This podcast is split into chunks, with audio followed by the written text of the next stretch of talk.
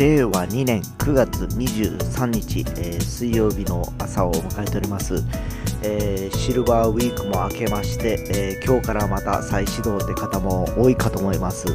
えこの4日間ですねやっぱり非常にあちこちですね人手が多かった気がします、え我が家の近くのあの高速のインターが家からちょっと見えるんですけどほぼ下り路線はですね、え渋滞渋滞が続きましてですねえー、まあ、ある人に聞くとですね、この、えー、休日の間、車に乗ってる時間が尋常になく多かったというふうに聞きました。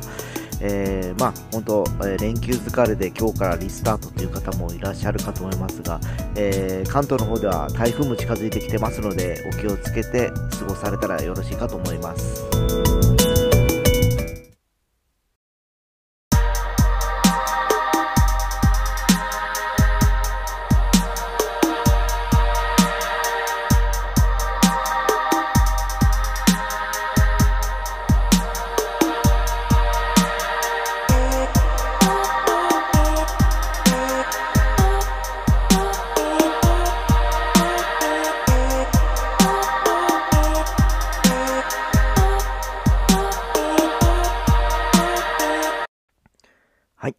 シルバーウィークも終わり、いよいよ、えー、9月も、えー、下旬という形になってきました。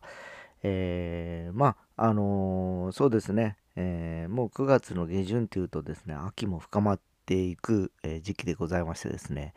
え僕自身は実は秋が一番好きな季節だったりするんですね。えー、まああ、そもそも僕自身がこの秋生まれっていうのもあるんですけど、何かしらちょっとあの夏の盛り上がりからちょっと、えー、今から冬に向かっていくようなこの哀愁の雰囲気が好きでですね、えー、この時期にやっぱりいろんな、あの活動を今までですね、やってきた記憶があります。えー、まあ、あの何ですかね、よく今音楽にしてもそうなんですけど、えこの時期にやっぱりイベントを組んだ方がですね、え非常に、え過ごしやすかったり、来られる方もすごく、あの参加されやすいと。いうこともあってですね、えー、振り返れば今までのイベントごとっていうのはなんか、まああの、まあもちろん季節ごとにはいろいろやってましたけど、この、えー、8月終わったぐらいから年末にかけての方がかなり、えー、集中して、えーやってたような感じかなと思ったりしております。で、まああの僕自身もそうなんですけど、やはり今年は特に、えいろんな意味で制限がされた中でですね、えー、もうあと3ヶ月ちょっとというとこまで来てますけどですね、えー、やっぱりあのフラストレーションがずっと溜まってることもあってですね、えー、今朝方なんかはうちの近くになんかイノシシが出てきただとかですね。いう放送がありましてですね。危険なので皆さんご注意くださいだとかいう話を聞いたりだとか。つい前ちょっと前はですね、えー、猿が野生の猿が出てますと。ということでですね、え、我々人間界だけではなくですね、え、この今年に関してはですね、えー、人、まあ、人間が外に出歩かなくなったことによってですね、え野生の動物たちがですね、えまあ、あの人里まで降りてきたりしてるんではないかなと思います。えどこでしたっけ？北海道かどっかでは熊まで出てきたとかいう話も聞いたと思うんですけど、え まあ本当あの今年はそのコロナウイルスのまあ、流行ったこともあってですね、えー、まあ、えー、正直、えー、人類が滅ぶのか、え地球が滅ぶのかというところに、え大げさな言い方をするとですね、来てるのではないかと思います。え今回まだ、え日本に向かっている台風は前回の10号よりからまた大きいとかいうふうな話も聞いてますのでですね、えー、前回ですらです、暴風域が1000キロとか言ってたからですね、1000キロって言ったら、こっからですね、まあ、福岡を基軸としても名古屋、名古屋、横浜の手前ぐらいまで多分入ると思うんですね。で、今回も多分おそらく今、えー、東側にちょっと曲がっていってるんですけど、このまま行くと多分小笠原諸島だとか、まあ関東の東側を抜けていくとしたとしてもですね、おそらく広島ぐらいまでは入ってくるのかなっていう感じがしますよね。で、まあ、これもあの年々年々これからですね、えー、多分威力も大きくなっていってですね、えー、来年はまたすごいこれを超える台風がやってきて、再来年にはまたもっとすごい台風がやってくるっていうようなことを考えるとですね、えー、ますますこれまでの、えー、僕らが、え築き上げてきた生活っていうのがですね、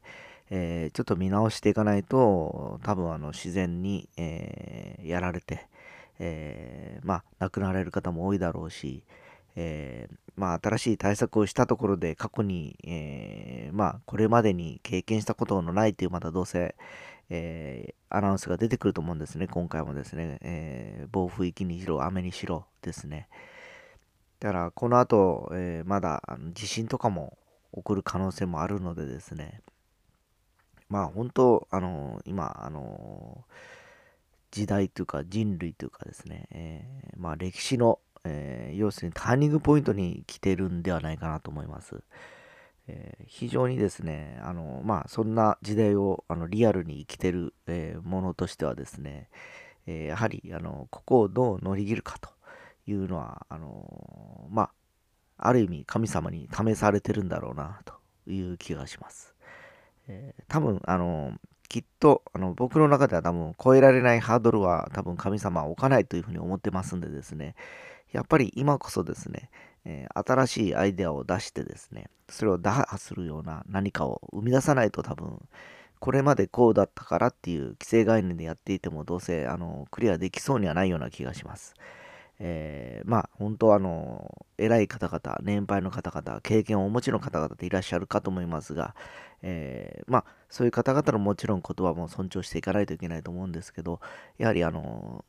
じゃないですね、えー、まあ、発想を持ってる若い子たちだとか子供たちの中から案外アイディアというかヒントがあるような気がします。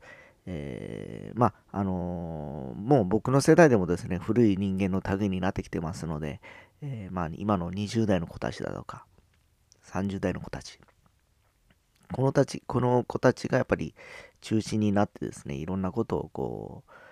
思ったりえー、行動したりしていくような感じになっていくとですね、えー、僕らはそれをうまくサポートしたりだとか修正するような立ち位置の方がまあ、あのいろいろと、えー、新しい問題に関してもですね、えクリアができるんではないかなと思ったりしてるところです。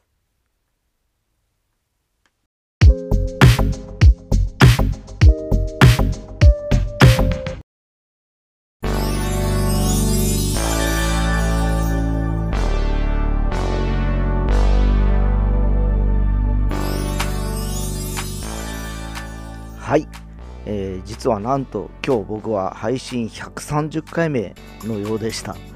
で最近ですね、えー、ちょっとあの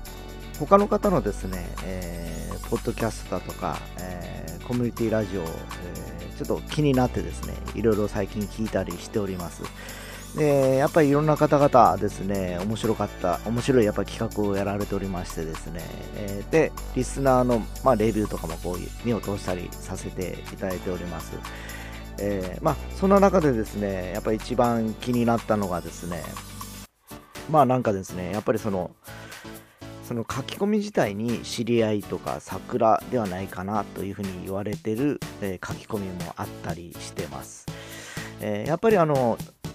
通に僕みたいに一元で全然知らない人のポッドキャストだとかですね、えー、コミュニティラジオをま含めて聞かせてもらった時にですね、えー、そのコンテンツ内容とかも、えー、さながらですけど、え、まあ身内感が出てるとやっぱり若干ちょっとあの誰の話をしてるのかなとかですね、えー、まあ、あの出てこられる方も、まあ、あの日頃から付き合う人の話なのかなっていうのが出てくるとちょっと、えー、興ざめするリスナーが多いという感じでした。で僕もちょいちょいですね、えー、周りの、えー、フカマックスを筆頭にですね、話を出したりしてるんでですね、えー、あ、そういうことかと思ってですね、確かに僕も他のラジオとかを聞いた時にですね、えー、その人のあのバックボーンがわかんないからですね、話がよく見えなかったりすることがあるんでですね、えー、まあちょっと気をつけないといけないかなとちょっと思ったり次第です。えー、まあ、あのいろんな方々いろんなアイディアでやられてますんでですね、えー、まあ、それをあの参考にしながらですね、えー、まあ、番組構成だとかいろんな部分はま自分らしくやっていきたいなというふうに思ってます。まあ、本当あの、あの通り一辺倒なですね、流れっていうのもあるんでしょうけど、まあ、それを別に同じように真似したところでですね、多分オリジナル性も出ないんでですね、えー、自分がま発信できるための、えー、まあ、あの自分らしさっていうのを出していければなと思ってます。えー、効果福岡も今日で130回もやらさせていただいておりましてですね、まあ、どれぐらいのリスナーがいるか分かりませんけどですね、僕自身はですね、えー、のらりくらりと日々なんかこう日課のように、えー、楽しんでやってます。えー、これからもちょっといろんなことをこうチャレンジしながらですね、コンテンツをもっともっと高めていけるようにしたらいいかなと自分自身もちょっと思ってる次第だったりします。